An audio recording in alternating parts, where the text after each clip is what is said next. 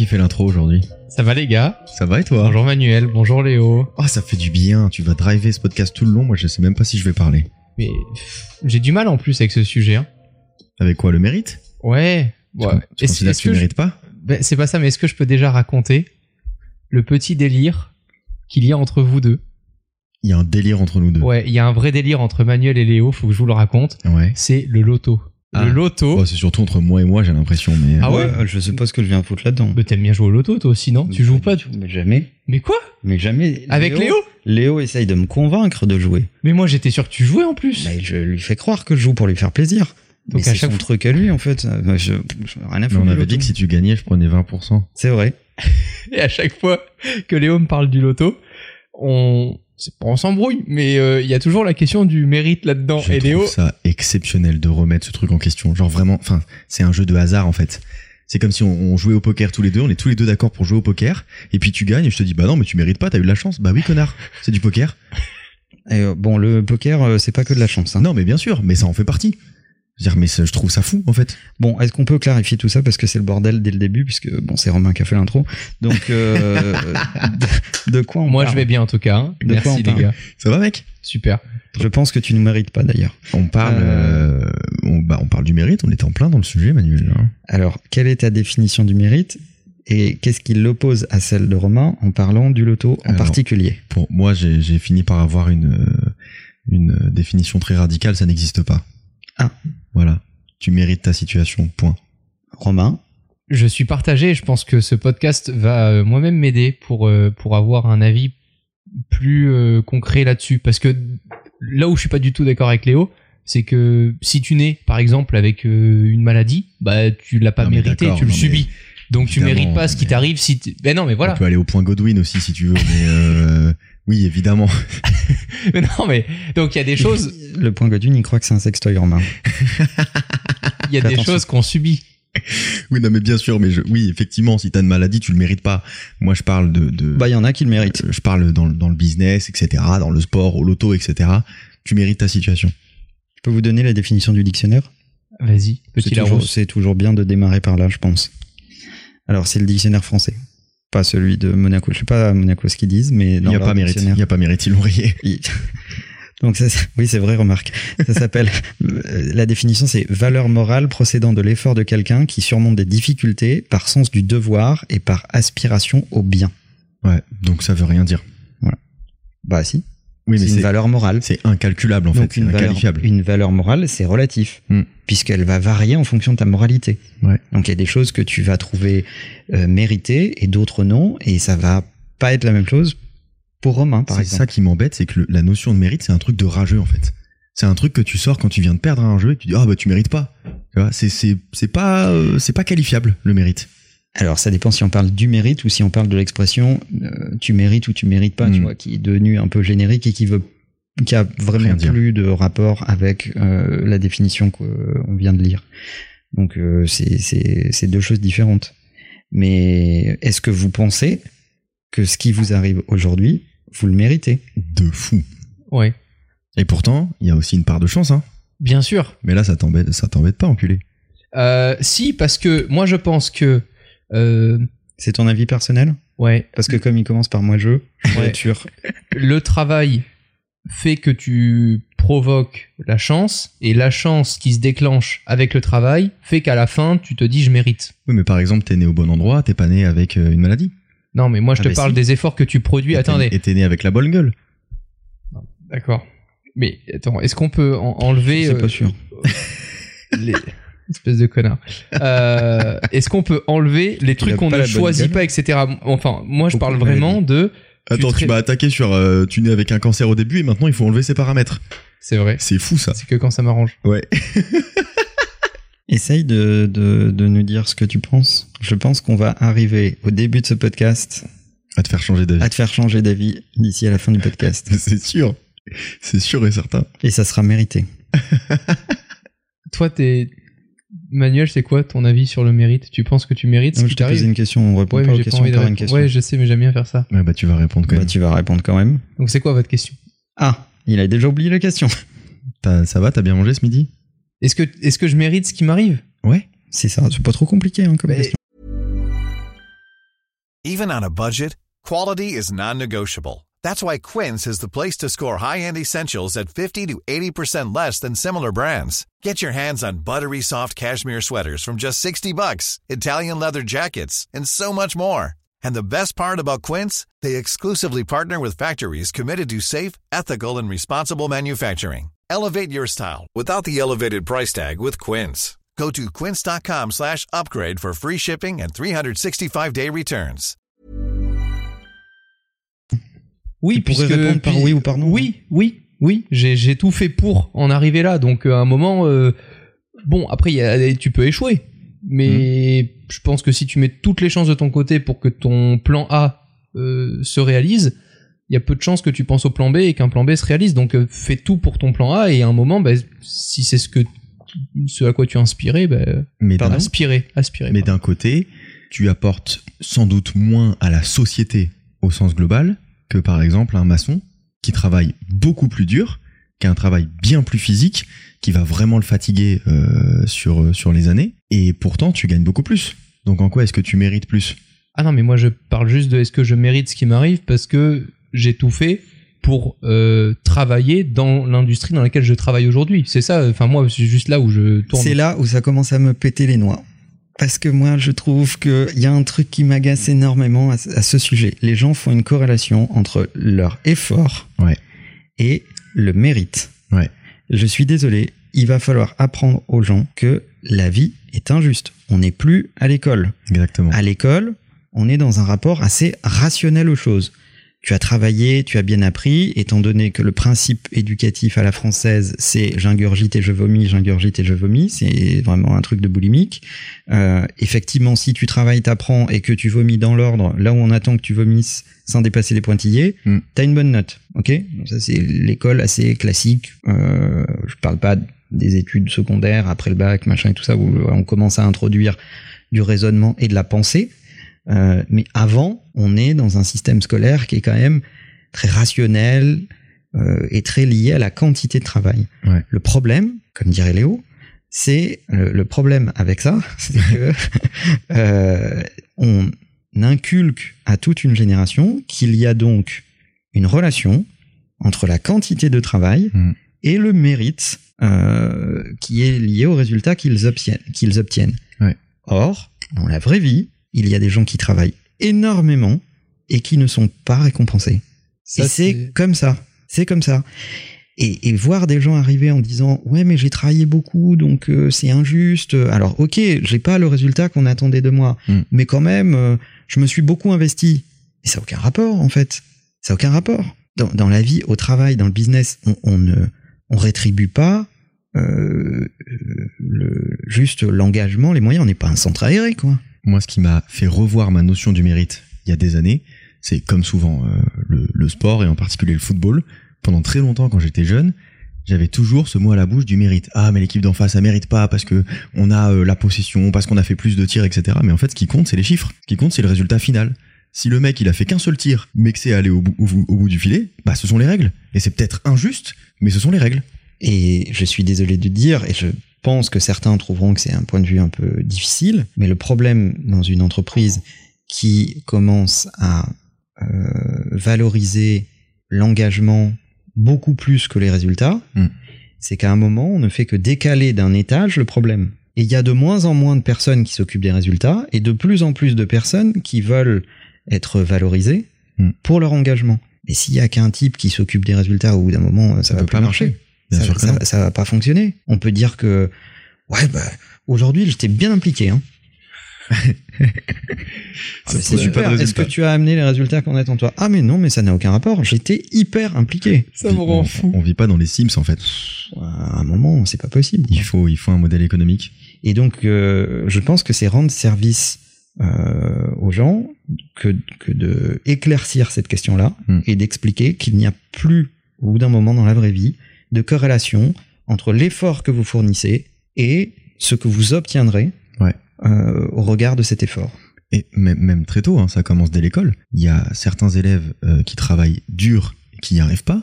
et d'autres élèves qui branlent rien, mais qui ont une bonne mémoire, qui assimilent bien euh, tout ce qu'ils entendent d'une oreille en cours et qui arrivent à avoir de bonnes notes. Ça Ouais. commence très tôt. Là où tout est logique, c'est ceux qui branlent rien et qui y arrivent pas. Voilà. Mais bon, la vie, euh, la vie est injuste. Je suis en train de me prendre des claques de tous les côtés. en fait, non, mais vraiment, je pense que ça peut aussi aider euh, certaines personnes qui ont du mal avec cette question. Je n'y suis, euh, j'ai toujours pas réussi à, à ingurgiter ça et, et à l'accepter. Mm. Mais depuis que je t'ai rencontré, Manuel, c'est ce qui me martyrise le plus. C'est le point bingo. Est-ce qu'on peut mettre le jingle bingo, s'il te plaît? Parfait. Euh, quand j'ai rencontré Manuel, j'étais super fier à cette époque-là de Ouais. dire je me réveille à 5 heures, je travaille à 6 heures, je fais des mails, je fais des mails, je fais des trucs et tout. Mais un truc vomitif. Et Mm. je voyais que Manuel en avait rien à foutre. et ça me rendait fou. Parce que et je comprenais pas. ce sont les résultats. Mais oui, je comprenais pas pourquoi. Et je commence tout juste, mais je pense que j'en suis même pas encore à la moitié, à comprendre pourquoi maintenant, cinq ans après. C'est-à-dire qu'aujourd'hui, je comprends que un bon coup de téléphone au bon moment dans la journée, ça vaut dix fois plus que 500 emails dans tous les sens, beaucoup de vent, des Google Sheets dans tous les sens, de Mm. plein de trucs, etc., mais qui n'apportent à la fin aucun chiffre. Alors t'as des super beaux tableaux pour rentrer plein de chiffres dedans, plein de trucs, mais finalement, tu fous rien. Et, et ça, ça m'a fait un mal, mais et ça me fait toujours un mal de chien parce que je suis le premier à dire à Manuel, oui, mais euh, du coup, celui qui fait le plus de chiffres ou qui fait le plus de trucs, c'est celui qui doit faire le plus, donc il doit être en haut de l'échelle, etc. Et Manuel me dit, mais t'as rien compris, ça n'a rien à voir. Euh, t'as des gens qui vont pouvoir faire dix fois mieux que toi en foutant dix fois moins. Et d'autres qui vont faire 500 fois plus d'efforts que toi et qui y arriveront pas aussi bien que toi. J'ai toujours du mal à l'accepter, donc euh, bienvenue. Si vous faites euh, voilà partie du même cas que moi, vous me le dites sur Twitter, on se soutiendra. Mais c'est super dur à, comprendre dans notre industrie, je trouve. Et c'est logique, et c'est d'ailleurs euh, très bien, et on s'en rend compte avec l'installation du travail à distance, qui a été quand même beaucoup poussé pour les sociétés françaises par le Covid. On a vu des gens qui voulaient contrôler la quantité et pas les résultats. Il y a des tonnes de boîtes qui étaient tétanisées en se disant ah mais les gens vont rien foutre, etc. Qu'est-ce que tu crains Ouais. Si tu es une société organisée autour des résultats, c'est-à-dire est-ce que les gens délivrent ce qu'ils ont à délivrer, etc. Ben t'en as rien à foutre de contrôler à quelle heure ils bossent. Puis c'est T'en as rien à foutre de savoir s'ils sont euh, au bureau à 9h00. Et puis c'est tellement plus facilement euh, relevable. Bah, tu, peux voir le- les résultats concrètement. Mais la durée de travail, c'est beaucoup plus difficile. Ben c'est surtout que euh, il a fallu expliquer à des tonnes de managers qu'est-ce que tu préfères? Des gens qui sont à l'heure et qui produisent pas de résultats ou des gens dont tu ne connais pas les horaires Ouais. ça veut pas dire qu'ils sont pas à l'heure c'est juste que tu ne connais pas les horaires donc gère ta propre angoisse respire dans un sac si ça te fait plaisir euh, mais dont tu connais les résultats ben moi je préfère une organisation dont euh, qui, qui qui manage les résultats Et tu regardes toutes les plus grandes boîtes fonctionnent comme ça. bien sûr sont- elles s'en foutent complètement des horaires que font leurs ingénieurs. Et pourtant, avec les réseaux sociaux, je pense que beaucoup de gens ont peur parfois d'utiliser les réseaux sociaux à des heures qui sont censées être des heures de travail. Euh, je sais que dans notre business, parfois, enfin, même moi, je peux me dire, bon, bah, à 15 heures, tu vas pas quand même partager que t'es encore au restaurant, euh, les autres, ils peuvent travailler, etc. Et en fait, c'est pire de faire ça parce que t'essaies de t'inventer une fausse vie plutôt que d'assumer le fait que t'es en décalage et que tu produis quand même des résultats qui peut montrer à tes équipes que, mais putain, comment il fait pour avoir ces résultats alors qu'il est, j'ai l'impression qu'il vit une vie de rêve, comme s'il était en vacances, le mec il décroche quatre fois son téléphone dans la journée et il produit dix fois plus que moi qui me fais chier, quelle est la méthode? Comment est-ce que je peux apprendre? Par contre ça explique les difficultés au sport Mais parce que la plupart des gens euh, ils produisent 15 heures pas. au restaurant. ils- la plupart des gens ne produisent pas, ils s'occupent. Ouais, alors ça, oui, C'est alors, c'est- ouais. c'est le, c'est le danger de cette pensée-là. Du, il faut travailler tout le temps, tout le temps, tout le temps être occupé. C'est que du coup, bah, on est tout le temps occupé, on n'en fait rien. Mais, au moins, on a les la, sensation de travailler tout le temps. les datas ne mentent pas. Un résultat, ça ment pas. Si tu devais délivrer ça et que tu as délivré autre chose, bon, bah, ça, ça ment pas. Tu peux pas faire la danse du ventre. Moi, c'est ce que j'appelle les employés ventilateurs. Ça brasse beaucoup d'air, mais ça refroidit pas la température. Hmm. Donc, euh, moi, ça, j'en veux pas. Tu vois, des mecs qui, qui sont là, qui savent faire, t'as toujours l'impression qu'ils sont débordés, qu'ils font des tonnes de trucs. Mais si tu regardes de l'extérieur, tu dis, bah, en fait, ce mec, il bosse comme un fou, là, c'est incroyable, c'est un Ouais. bon élément, etc. Tu regardes les résultats, tu dis, mais il délivre jamais rien. Tiens, J'en ai rien à foutre que t'envoies 200 mails par jour. Je suis pas la poste, hein. Y a pas de timbre sur les emails, en fait. Hein. T'es pas payé au mail envoyé. Donc, euh, j'en ai à foutre que t'envoies 200 mails par jour, moi? Léo, t'es un très bon exemple. Ça le rend fou, Romain, parce que il, il me voit, il, il arrête pas de me Ça, chanter en ta disant, gueule. Tu Manuel, euh, tu tapes tes SMS avec un doigt, euh, tu fais tout avec ton iPhone. Parce qu'il faut le dire aux gens, tu n'as que deux doigts Oui, sur tes ça. deux mains euh, Ouais. au total. Ouais, j'ai que deux doigts dans la vie. Ouais. Vous voulez un whisky? Attends, attends, on va revenir sur Romain qui allait dire que j'étais un Juste exemple. un doigt par. C'était ça. très bien. Léo, t'es un parfait exemple. Pour. Dans la vie en général. Parce que C'est vrai. Ça, c'est moi qui le dis. Merci. de l'extérieur, beaucoup de gens pensent que tu, go- que, que tu branles pas grand chose. Ouais. Et, et pour autant, quand deux, trois fois on sort certains résultats dans l'année, euh, t'es l'un des créateurs qui performe le plus, euh, par exemple chez Influx. Parce que euh, je dis toujours, euh, pour paraphraser Nicolas Bedos, que je suis un branleur sauvé par son ambition. Donc j'ai moi-même la sensation de rien branler, euh, mais en fait finalement je travaille tout le temps. Et je le remarque surtout depuis que j'ai des bureaux, parce qu'en fait je passe ma vie au bureau à faire des trucs, à lire des livres sur un sujet qui m'intéresse, à essayer de réfléchir à bah tiens comment je pourrais traiter ça. Et en fait j'y passe tout mon temps. Donc euh, oui j'ai quand même la sensation d'être un branleur et c'est pour ça que j'ai donné cette image pendant des années. Et je pense que c'est une sorte de syndrome Orelsan. Et c'est là où la vie n'est pas tout à fait juste, et il faut accepter cette injustice, c'est qu'il y a des gens qui prennent plaisir et qui ont le sentiment de se distraire, Hmm. de pas travailler, etc. Et euh, pendant ce temps, qu'est-ce qu'ils font? Ils réfléchissent à leur sujet, ils lisent des livres, euh, ils surfent sur Internet, mais ils surfent pas, ils sont pas sur OnlyFans, hein, tu vois? Ça, c'est Léo, c'est le modèle Léo. C'est-à-dire qu'il a l'impression de ne rien foutre et de se distraire. En réalité, il ne fait que bosser. C'est-à-dire que pour Romain, ce serait un calvaire. C'est-à-dire s'asseoir, euh, lire pendant toute une journée, etc. etc. Et de l'autre côté, il y a des gens euh, qui ont l'impression d'énormément travailler pendant 6 ou 8 heures par jour. Ouais. Mais par contre, ils regardent la montre quand l'heure c'est l'heure. Terminé, on va au football. Ouais. Tu vois? Et qui travaillent à l'horaire. Et la vie est injuste. Parce que quand, quand tu bosses dans un truc qui te passionne, t'as pas l'impression de bosser. Si t'as pas l'impression de bosser, c'est facile d'y passer beaucoup de temps. Mm. Il se trouve qu'en réalité, tu bosses, mais sans t'en rendre compte. Et c'est ça qui mène à une forme d'excellence. En fait, il- Donc si t'es dans un secteur où c'est un effort que de travailler, t'es pas dans le bon secteur. Ou alors, accepte que ça sera beaucoup plus difficile que pour quelqu'un qui est passionné. En fait, le meilleur, euh, le meilleur moyen de le voir, c'est que je sais, je sais que quand j'appelle mon père, il n'y a pas une seule fois où je lui parle pas de, de boulot et de vidéo. Je sais qu'il sait que quand je l'appelle, c'est pour lui parler pendant une demi-heure de la prochaine vidéo que je suis en train d'écrire dessus, euh, que je lui relis le script que j'ai écrit, je lui dis bah tiens, faudrait modifier ça, et puis les gens ils ont pas compris ça, donc il faut que j'explique ça. Il se venge derrière en me parlant pendant une demi-heure de politique, mais on a chacun notre. euh, Et la zone addiction. neutre, c'est les recettes de Panini. Ouais, c'est ça. Non, vraiment, on a chacun notre addiction. Comment vous mesurez le résultat? Est-ce que c'est forcément avec des chiffres et donc de l'argent? Est-ce que quand mon on dit agent. comment? J'appelle mon agent. Ok. C'est lui qui mesure les résultats. Moi, je m'y intéresse pas trop. Non, mais c'est vrai que quand depuis tout à l'heure on dit est-ce qu'on le mérite, est-ce que est-ce que c'est uniquement est-ce qu'on mérite d'avoir certaines opportunités, est-ce qu'on mérite d'avoir plus d'argent, est-ce que enfin comment est-ce qu'on mesure en fonction du secteur dans lequel on est le taux de réussite en fait et comment est-ce qu'on arrive du coup à mieux mesurer le travail aussi qu'on mène? Je vais laisser répondre euh, Manuel ju- juste après parce que moi, ça va être très rapide. Je mesure pas du tout les résultats par les chiffres, etc. Ça m'intéresse pas. Moi, mon résultat, c'est les commentaires des gens, les réactions. Mais ça, c'est un KPI. C'est un KPI qualitatif. Mais c'est un KPI qui compte pour toi.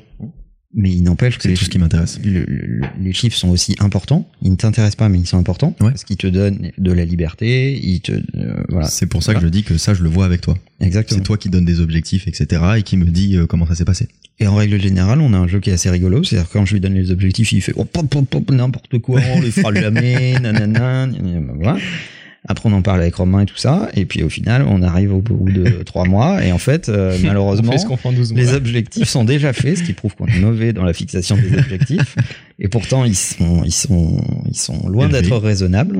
Euh, et, et on se dit merde, euh, on aurait dû les mettre encore plus haut. Bon, euh, mais euh, non, ça, pour répondre à ta question, Romain, ça se mesure pas que en chiffres. Enfin, en chiffres, quand tu as une activité commerciale, évidemment, euh, ça se mesure en chiffres, pas que en chiffres, même dans les activités commerciales. Enfin, c'est- quand même assez factuel. Dans une activité d'ingénieur, ça peut être euh, euh, combien de tickets Jira t'as closé dans la roadmap du projet. Alors pour ceux qui savent pas, quand on fait un projet d'ingénierie, souvent on utilise des méthodes agiles et on découpe les tâches en petites to-do.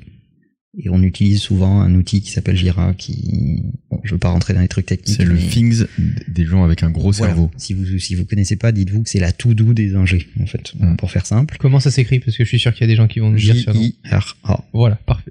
Comme ça on évite les questions sur Twitter de vous avez parlé à un moment.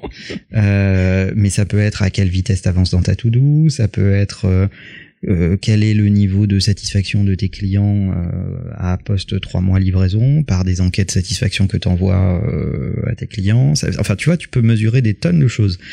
Euh, ce qu'il faut éviter, c'est euh, de faire de l'impression, c'est-à-dire de, de Ouais. d'avoir un- une espèce de feeling, parce qu'en réalité, on n'est pas très bon pour euh, stocker de la data. Ça, les, disques durs sont bien meilleurs que nous pour ça. Euh, nous, on sait stocker des émotions et on a vite fait d'avoir un avis sur une situation qui n'est en fait basé que sur les 10, 15 derniers jours qui viennent de s'écouler. Euh, donc, euh, des fois, il faut faire l'effort de faire des rétrospectives, notamment qu'on fait dans des, entretiens avec des collaborateurs, et remettre en perspective tout ce qui s'est passé. Là, on est à mi-année, c'est bientôt les vacances d'été. Eh bien, il faut faire des rétros avec les collaborateurs pour dire, bah voilà, depuis janvier, il s'est Mhm. passé tout ça. Et je te, je, je te parie que la majorité des collaborateurs, pour les managers qui nous écoutent, euh, avec lesquels vous allez avoir des entretiens, des media reviews, euh, bah, ils auront oublié tout ce qui s'est passé au premier trimestre. Et le meilleur moyen de faire une review, c'est ce que tu disais tout à l'heure, c'est de se fixer un objectif en début d'année. Exactement. C'est un truc que j'avais jamais fait avant. Nous, on aime bien les fixer. Alors, nous, on aime bien fixer un, un à deux macro-objectifs par personne à l'année. Mm. Et ensuite, de découper ces macro-objectifs en plus petits objectifs au trimestre. Parce que c'est vachement important de voir son propre progrès Ouais. au fur et à mesure où on fournit de l'effort. Si je te dis, Léo, euh, d'ici septembre, tu feras 8 minutes au gainage, tu vas te dire, pff, euh, impossible. Ouais. Si je te dis, Léo, euh, dans deux semaines, tu fais une minute, tu vas me dire, ah oui, pourquoi pas. Et tu vas essayer. Mm. Et puis dès qu'on a fait une minute, je te dis, dans deux semaines, fais deux minutes, Je l'ai fait déjà. Hein. etc., etc. Et là, aujourd'hui, on est parti à quoi? On était à quoi au début? Ouais, 25 secondes. Voilà. Et aujourd'hui, on est à 4 minutes 30. Exactement. Et si je t'avais dit dès le début, on fait 4 minutes 30, tu m'aurais traité de fou. Bon, je serais parti. Voilà. Donc en fait, il faut fixer des petits objectifs, Mm. les mesurer ensemble, les constater ensemble, et ensuite, de, de façon incrémentale, les faire progresser. Et je te garantis, quand tu fais ça, tu as vachement euh, le sentiment d'avoir le mérite d'avoir atteint ces objectifs. Ouais. Parce que tu es passé par toutes les T'as étapes. mesuré ton travail et tes efforts. Exactement. Et tu te sens euh, plus méritant. J'aimerais revenir la dernière fois, et c'est ce qui nous a inspiré euh, ce, ce sujet. Euh, j'ai beaucoup parlé du syndrome de l'imposteur. Et euh, j'ai vu certaines personnes qui m'ont contacté en me disant que c'était un truc qui existait vraiment, que c'était scientifique, etc. Et je remets pas du tout ça en question. Évidemment que ça existe. Simplement, moi j'ai beaucoup de mal quand les gens euh, s'analysent eux-mêmes et se disent ah bah tiens j'ai tel syndrome ou alors j'ai telle maladie mentale ou j'ai tel truc. J'ai un peu de mal avec ça parce que je crois que ça s'analyse avec un psy, avec un docteur dont c'est le métier. L'auto-analyse, elle est peut-être un peu biaisée. Donc c'est moi c'est ça qui me dérange. Surtout avec le syndrome de l'imposteur, parce que je pense que on a tous affaire au syndrome de l'imposteur. On l'a tous quand on fait un nouveau truc en fait. C'est-à-dire que c'est évident. Tu fais un truc que t'as jamais fait de ta vie, forcément que tu te sens comme un imposteur. C'est un truc qui est nouveau. Or, c'est tu fais un truc nouveau à chaque fois que tu veux t'améliorer dans une dans une discipline.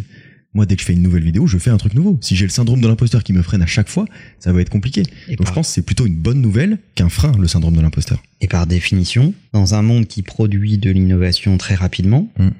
si tu as peur de ce qui est nouveau, bah, tu vas pas être compétitif. Bien sûr. Donc, euh, un, il faut pas avoir peur de l'échec, Mm. mais on est en Europe, dans, et en France en particulier, dans une société qui a beaucoup euh, élevé euh, sa nation, ses enfants, en stigmatisant l'échec. Ouais.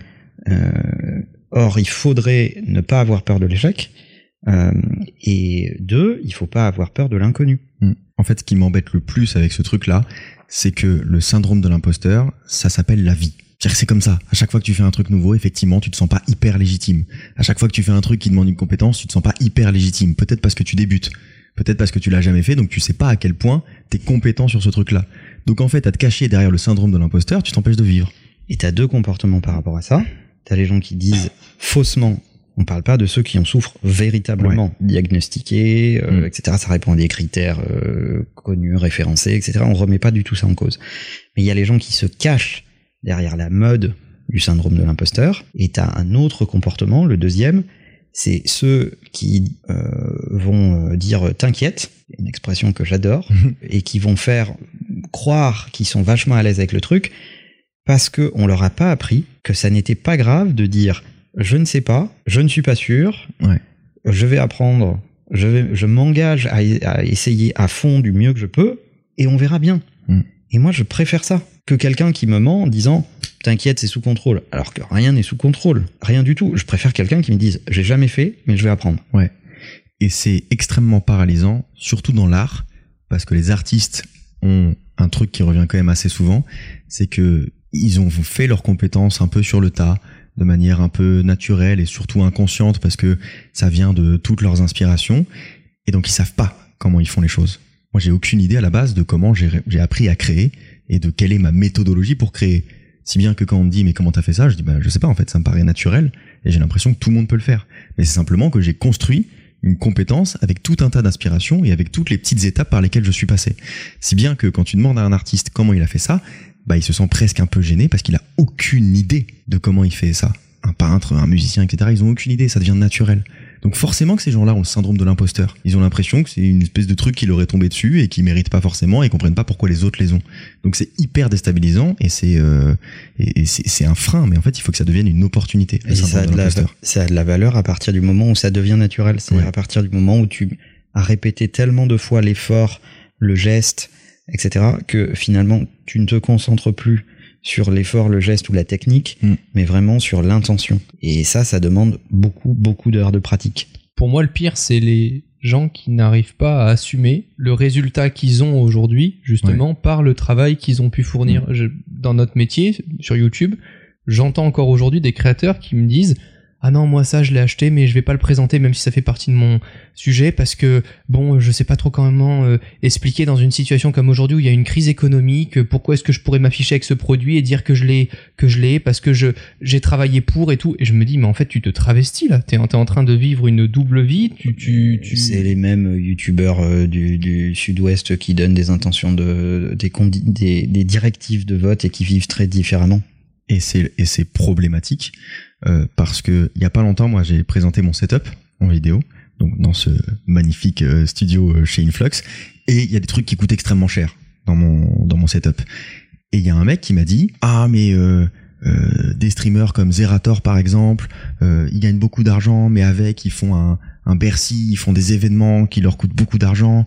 Euh, toi, tu fais rien. Euh, je vais péter un câble. Le mec était très vénère que j'ai un fauteuil à 1500 balles. Et je pense que c'est la faute des youtubeurs qui, pendant des années, ont pas arrêté de justifier le fait qu'ils gagnent de l'argent en disant oui, mais il faut payer les équipes, il faut payer les studios. On s'en fout, en fait, de ce que tu fais avec ton fric. fais de la marge Qui- et sois content quoi. Qui le mérite plus que toi? La marque, si elle te l'avait pas filé à toi, elle l'aurait filé à un autre créateur. Elle l'aurait pas donné dans la nature, tenez, prenez mon argent. Donc à un moment donné, tu as un modèle économique, tu vaux quelque chose, ton travail vaut quelque chose, prends-le et fais-en ce que tu veux. Mais c'est surtout que tu l'as pas volé. Mais non, bien sûr que non. Et s'il y a des gens qui trouvent que c'est indécent, euh, c'est justement qu'ils ont un problème avec l'histoire du mérite. C'est-à-dire- Exactement. C'est-à-dire que, bah ok, on est dans une industrie dans laquelle il y a de l'argent, il Ouais. y a de l'argent qui circule. Euh, si tu as la valeur pour capter une partie de cet argent qui devient ton chiffre d'affaires et que tu fais ton travail correctement, Mm. hyper professionnellement, tu n'as pas volé cette valeur et de toute façon, elle serait allée ailleurs, comme tu disais. Ouais. Donc euh, voilà, au bout d'un moment, ça devient un propos qui est presque anticapitaliste en fait. Ouais, bah complètement. Moi, ça m'est arrivé même dans ma famille que quelqu'un, alors un peu éloigné, que quelqu'un vienne me dire ah euh, et ça gagne bien tout ça, euh, youtubeur c'est ton métier, euh, ah bah ça va, ça te laisse du temps. Bon, c'est pas vrai, mais je, l'ai laissé le croire. Parce que je m'en fous, moi, qu'elle pense que euh, je travaille deux heures par mois pour gagner ce que j'ai, ou alors que, que je travaille euh, tous les jours. J'en ai rien à foutre. C'est parce que j'ai éradiqué le terme mérite de mon vocabulaire. Pour moi, ça n'existe plus. Et si demain, je deviens multimillionnaire avec l'euro million, je serai hyper à l'aise dans mes pompes. C'est toi qui as mis 2,50€ Non? Bah écoute, moi j'ai mis 2,50€ et en plus j'ai mis les bons chiffres. Bah, lui, il peut pas jouer. Lui, il peut pas jouer. C'est pour ça que c'est un rageux. Sinon, il le ferait. hein. de ouf Parce que certaines cryptos, euh, c'est à peu près le même hasard que l'euro million. effectivement ta gueule Donc moi, je serai toujours à l'aise dans mes pompes parce que depuis des années, j'ai mis à mal cette notion de mérite. Personne n'a la même définition. Ça sert à rien de continuer avec ça. Le problème, c'est que j'ai l'impression que cette notion de mérite, ça paralyse les gens qui veulent l'imposer aux autres. De dire, bah, toi, tu mérites pas d'avoir cette voiture. Bah, lui, dans son système de pensée, la personne qui te dit ça, bah, elle le mérite pas non plus. Donc elle fera jamais ce qu'il faut pour essayer de pouvoir se payer cette voiture. Parce que si tu critiques les riches, tu peux pas avoir la prétention de vouloir devenir riche. Tu peux pas vouloir devenir ce que tu critiques en permanence. Mais c'est d'ailleurs le Donc premier tu te frein. tires vers le bas. Ah oui, c'est c'est le premier frein. C'est c'est critiquer ce qu'il y a au-dessus de toi au lieu de comprendre comment est-ce qu'ils ont pu avec ta vision des choses. Ouais. Je dis pas que les riches sont au-dessus ou autre, mais c'est ta vision des choses. Si tu trouves que les gens qui peuvent se payer telle voiture ou autre sont au-dessus de toi et que tu dis qu'ils ne méritent pas, bah t'es déjà mal parti pour avoir euh, complètement. Ouais. C'est Alors c'est pas qu'une question d'argent, mais par exemple, je sais que t'as des youtubeurs qui sont extrêmement critiques envers tous les mecs qui ont beaucoup d'abonnés parce qu'ils se disent oui mais ça c'est du grand public, euh, moi je suis dans un marché niche, Mm. euh, ça peut être ton modèle. Mais dans ce cas-là, il faudra jamais que tu dépasses les 100 000 abonnés parce que t'es un marché niche, alors il faut absolument pas que tu sois, tu deviennes mainstream. Ça te paralyse forcément. Je trouve qu'il y a un truc intéressant. Pourquoi on est mal à l'aise avec les questions de rémunération? Si tu sors dans la rue et que tu demandes aux gens euh, combien ils gagnent, Ouais.